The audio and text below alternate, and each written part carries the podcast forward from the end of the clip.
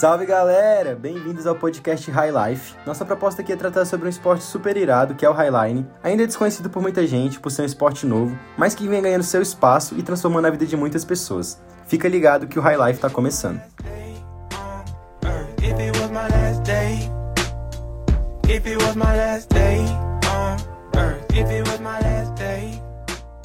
Bom, para começar dando a contextualizada geral para galera que não conhece o esporte, o Highline é uma modalidade do slackline, que é um pouco mais popular e consiste em se esticar uma fita entre dois pontos e tentar se equilibrar em cima dela. A diferença é que, no Highline, essa fita fica a dezenas ou centenas de metros de altura. A galera costuma montar em montanhas, cachoeiras, canyons, até entre prédios no meio da cidade. Dá um pause agora no podcast e digita Highline Sport no Google vai nas imagens e aí vocês vão entender um pouco melhor sobre o que eu tô falando e toda essa nossa dinâmica que vai ficar bem mais clara e bem mais interessante. Bom, o Highline é um esporte novo, começou a se popularizar ali depois dos anos 2000, e assim como o Slackline, ele é derivado da escalada. Lá por volta dos anos 70, anos 80, a galera da escalada, lá no Parque Yosemite, na Califórnia, quando as condições climáticas não estavam boas e também quando eles estavam com um pouco de tédio, começaram a esticar essas fitas e tentar se equilibrar como forma de diversão e também de treino para a própria prática da escalada. E aí nasceu o slackline. O primeiro highline de fato registrado, que é reconhecido pelas pessoas, foi em 1983 pelo estadunidense Scott Balcon, também no Parque Yosemite, e daí para frente o esporte foi cada vez mais se desenvolvendo e ganhando adeptos pelo mundo inteiro. Para quem pesquisou as imagens igual eu sugeri, com certeza deve estar se perguntando: tá, e se o maluco cai dali? Bom, essa com certeza é uma pergunta bem natural, mas o Highline é um esporte totalmente seguro, todas as medidas de segurança são checadas várias vezes, todos os materiais são duplicados, caso porventura venha acontecer algo, e você fica preso em equipamentos que aguentam toneladas, então já dá para imaginar. Eu não vou ficar aqui falando sozinho, para trazer uma referência legal para vocês eu conversei com o Matheus Wayne, ele é de Brasília, pratica o esporte há vários anos, tem inclusive um podcast sobre Highline, que é a Rádio Choose Life, então já acompanha lá também. Ele entende muito sobre as medidas de segurança e já participou da organização de mais de 10 festivais. Então se liga só. Começa falando que o Highline, estatisticamente, né, é mais seguro do que fazer o que eu e você estamos fazendo. Ou seja, já morreu mais gente dentro de casa do que no Highline. Eu também gosto de dizer, é importante ressaltar que o Highline não é sobre morte. Muita gente acha isso, né, que a gente está ali próximo da morte, né, mas é exatamente isso, é sobre vida. Né? O Highline é sobre vida, não é sobre morte. Então, a gente sempre tem que pautar nossas técnicas, tudo que a gente vai fazer pensando em vida, né? não em evitar a morte. O ponto mais fraco de todo o sistema é a fita. E tudo no Highline é duplado. Essa fita, que é o ponto mais fraco, ela aguenta 3 toneladas. Então, se você tiver mais de 3 toneladas, é bom não subir no Highline. Né? É, então, Outra coisa que a gente está submetido, que eu já falei, mas é bom frisar, que é a falha humana. Então, eu confio muito nos equipamentos mesmo, mas a, a, a todos os acidentes né, e, e mortes do Highline foram causadas por falha humana. Galera, importante ressaltar e dar destaque para isso que o Matheus falou. Apesar de ser um esporte seguro, ele só é seguro quando tudo é estudado nos mínimos detalhes. A montagem dos materiais devem ser minuciosas por alguém que tem experiência, fazendo toda uma análise dos locais de ancoragem, da qualidade dos equipamentos e das condições climáticas. E é uma regra do Highline nunca andar sozinho, sempre ter alguém ali para dar o double check, como a gente fala, que é checar se a pessoa está presa da maneira correta e se está tudo em ordem. Afinal, um errinho, uma falha de atenção é a vida do atleta que está em risco. Então não se pode dar margem para o erro porque eles acontecem. E bom, obviamente o Highline não é praticado só por homens, tem uma mulherada aí andando e elas mandam muito também, muito. Como não é meu lugar de fala, troquei uma ideia com a Monique Paredes, ela é natural de São Paulo, professora de yoga e atleta de Highline, especializada no freestyle, que é a modalidade mais artística do esporte, onde o foco é tentar fazer manobras, e ela trouxe pra gente um pouco mais sobre essa visão feminina da fita. Eu acho que o slackline, o Highline é um esporte muito feminino, parece que foi feito pra mulher, sabe? É um esporte para as mulheres, assim, é incrível. É. Para os homens também, mas as mulheres, assim, eu me sinto privilegiada, sabe? De poder fazer esse esporte. E eu acho que a cena feminina está crescendo muito, muito. A maioria ainda é masculina, né? Por causa de uma questão, acho que feminina. Eu sentia isso muito no começo. Quando a gente nasce mulher, a gente já vem numa cultura, numa crença de que isso não é para a mulher, né? Mas aqui no Brasil, eu sinto que a gente está desenvolvendo, sabe? Mas é um pouco mais lento naquele, né, a gente sabe como é a nossa realidade aqui. A mulher tem jornada tripla às vezes, né? Tem muitas mulheres do Highline que têm filho, que tem que dar conta da casa. Então, às vezes as mulheres elas não têm tanto tempo para se dedicar. É uma luta mesmo, sabe? A vida da mulher, né? Hoje os homens vêm melhorando isso de poder ajudar as mulheres em casa também para elas poderem treinar, né? Desenvolver e equilibrar aí o tempo. Mas eu sinto que a batalha das mulheres é mais difícil. Da hora demais essa visão da Monique. Eu mesmo presencio direto a mulherada andando e elas realmente mandam muito. No Highline tem zero distinção essa questão de gênero para execução do esporte. Bom, queria falar de uma coisa agora muito importante também, que quem pratica vivencia constantemente, que é o medo e a adrenalina na hora que você está na fita. Vocês devem imaginar o friozinho na barriga que dá quando sua mente percebe que você está a dezenas de metros de altura, preso numa fita de 2,5 cm de largura. Então a superação pessoal que tem que ter para conseguir se arriscar e praticar o esporte de fato é bem grande. Eu conversei com a Pira Sampaio, ela é psicóloga especializada em neuropsicologia, mestranda na Federal do Goiás, então ela estuda bastante sobre essa questão do medo e suas manifestações, tanto na nossa mente quanto no nosso corpo, e fala um pouco mais sobre como funciona todo o processo dentro do nosso cérebro. Acompanhe aí é necessário que a gente inicie ali por onde a gente recebe é, as informações, que no caso seria o sistema sensorial, né? Esse sistema sensorial pode ser através da visão, da audição ou do sentido mesmo, dessa sensação do tato, né? E aí, a partir disso, a gente consegue iniciar essa recepção da informação, então, dessa ameaça. E aí, a gente dá é, dois principais caminhos do nosso cérebro, de fato. O primeiro, que na verdade é o, é o caminho que vem sendo muito estudado já, que é o caminho da amígdala, né? Então, ativa a amígdala, mandando informações dessa ameaça para a amígdala, e aí a amígdala envia informação para as glândulas suprarrenais, que vão produzir, na verdade, o hormônio do medo, que é a noradrenalina. E aí a gente vai ter todas essas manifestações que a gente já está cansado de escutar e de sentir também quando a gente tem medo, é, que na verdade são manifestações assim de suor, taquicardia, músculo mais tenso, uma respiração mais ofegante. Essa atenção nossa fica muito voltada para o estímulo ameaçador, né? Mas aí a gente foi percebendo, através do estudo da neurociência, que não era só a amígdala que era ativada. Então, a gente também é, tem estudos hoje que comprovam que hoje é, existe o córtex pré-frontal, que nós sabemos que é aqui nessa parte é, da frente aqui do nosso cérebro. Então, essa parte a, é, a gente traz como sendo a parte que é a consciência do medo. Por que isso? Porque ela interpreta de fato o que esse sistema sensorial está trazendo de informação, de ameaça, né?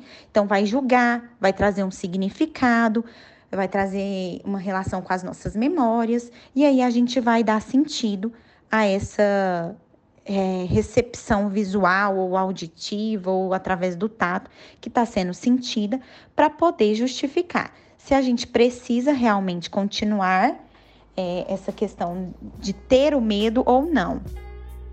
Pieira, gratidão demais por trazer toda essa parte mais técnica pra gente. Pra mim que pratico também o Highline é muito da hora poder entender um pouco mais sobre o nosso corpo e também como reagir em situações como essa. Vou deixar aqui mais um trechinho da Pieira falando do que acontece quando a gente compreende e domina esse medo. Se eu consigo compreender o que me traz medo, qual é o conteúdo ameaçador, consigo trazer algumas questões que me farão autodominar a situação.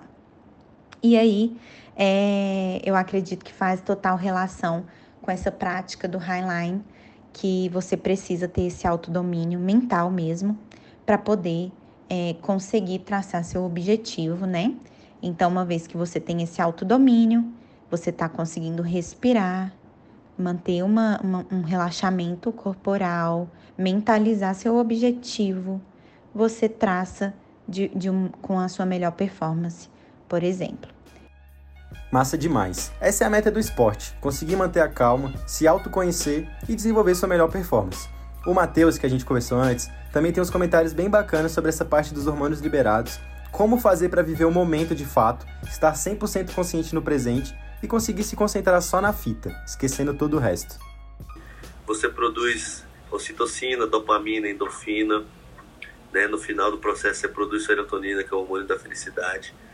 Então, é, realmente a, é tipo um estado natural de prazer, de, de sublimação. Quando as pessoas falam em meditação, que quem pratica yoga sabe, ah, eu estou tentando chegar ali no nirvana, no samadhi, né? Eu estou tentando chegar nesse estado. Né? Eu estou tentando me concentrar a tal ponto que eu estou onisciente, né? Eu estou ciente de tudo que está acontecendo. Quando você está fazendo uma coisa dessa, você lembra de tudo que está ao seu redor. Quando eu estou na fita, no flow, eu lembro do vento passando, o que eu vi, o que eu estava sentindo, a fita embaixo do meu pé. Então, quando você conclui essa tarefa, né, e produz serotonina, é uma descarga muito grande. E eu sinto que quando eu estou no flow, estou conectado ali, eu volto à minha essência, sabe? Eu realizo uma tarefa apesar de todos os meus medos, traumas. E sou eu mesmo, né? Sinto que eu estou fazendo o que eu deveria fazer, né? Por que não me sentir bem? Por que não realizar uma tarefa tão difícil, concluir e, pô, me sentir daquele jeito?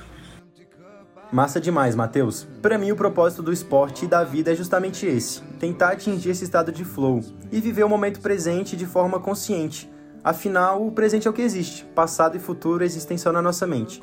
A gente vai para uma rápida pausa, mas fica ligado que já voltamos.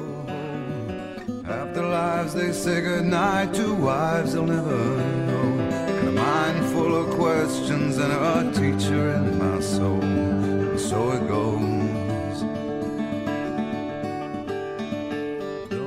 Bom demais, galera. Tô curtindo bastante trocar esse papo aqui com vocês e com nossos convidados também.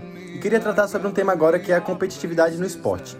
Apesar de eu falar o tempo inteiro o termo esporte, o Highline é muito mais do que isso. É realmente um estilo de vida. Quem pratica busca sempre uma conexão muito grande com a natureza e tenta viver sempre uma vida mais leve, com menos preocupações.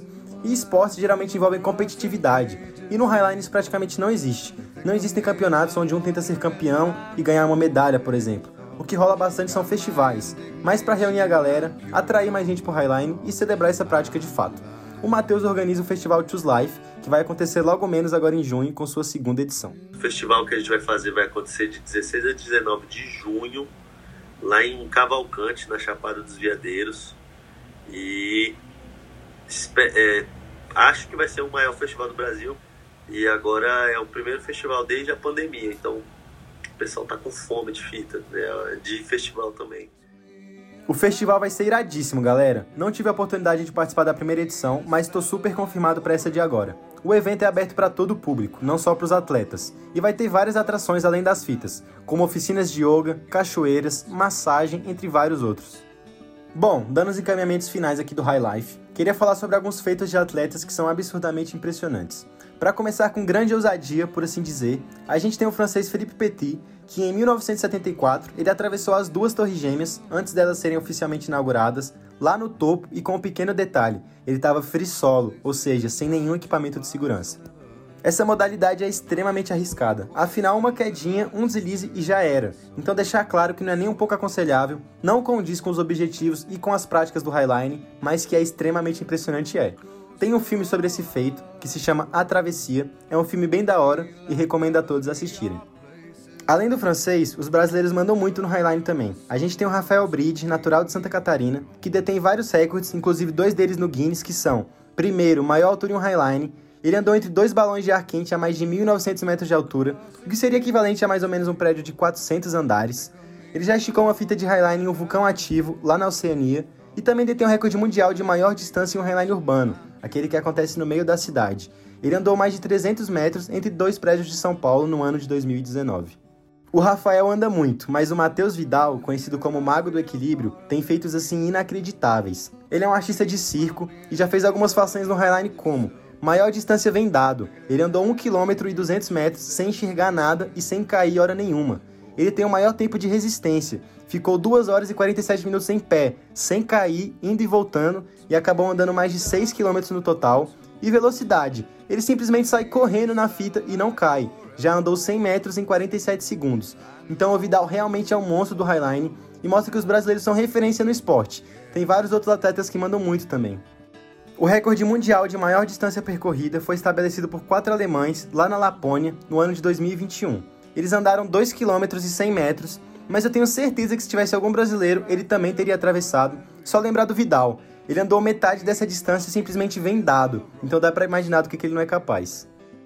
E galera, infelizmente nosso tempo é curto. Queria ficar aqui horas e horas trocando essa ideia com vocês e falando mais sobre o Highline. Espero que vocês tenham curtido. Meu objetivo aqui foi mostrar o quanto esse esporte é incrível e que ele é para todo mundo. Todos podem começar no Highline, basta querer, basta ir atrás, que eu garanto que vai ser algo que vai transformar a vida de vocês. Me despeço agradecendo imensamente aos convidados, Matheus, Monique e Pieira. Vocês foram incríveis, agregaram muito ao conteúdo. Esse podcast não teria rolado sem vocês. Então, galera, segue lá no Insta deles, que lá vocês podem acompanhar mais sobre todo esse universo. O do Matheus é Matheus com TH, underline Wayne, W-A-E-N-Y. O da Monique é Monique Paredes, tudo junto. E o da Pieira é Pieira Sampaio, underline NeuroPC, PSI. Sigam também o evento do festival que vai acontecer na Chapada, Festival Choose Life. Choose de escolher, Life de vida, tudo junto. E é isso. Agradeço demais por me acompanhar até aqui. E deixo vocês aí com mais um trechinho do Matheus e depois um pouco da música Slack Life, do artista Andy Lewis. Choose Life. Eu tenho uh, várias ambições na minha vida, né? Eu já falei muitas vezes que eu queria ser eterno, sabe? Eu queria viver para sempre. E o jeito da gente viver para sempre é estar tá presente em, em todo mundo que se aproxima da gente, né? Eu tento mesmo dar o, o meu melhor. Quem quiser praticar Highline, eu tô aí à disposição também. E pode ter certeza que eu tô aqui por uma missão maior. Eu acredito que é por causa do Highline, esporte que está começando. E eu espero fazer desse esporte um grande esporte, uma grande prática e que mude a vida de muitas pessoas, assim como mudou a minha.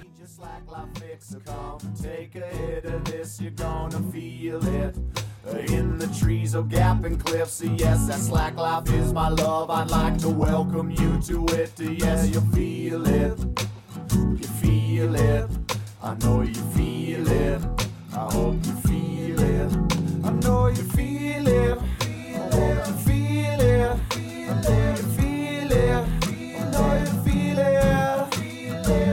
Nervous do you get at the brink of emptiness? Are you chained down by the fact you could make one false slip? Get a grip, live in the moment, your body interwoven.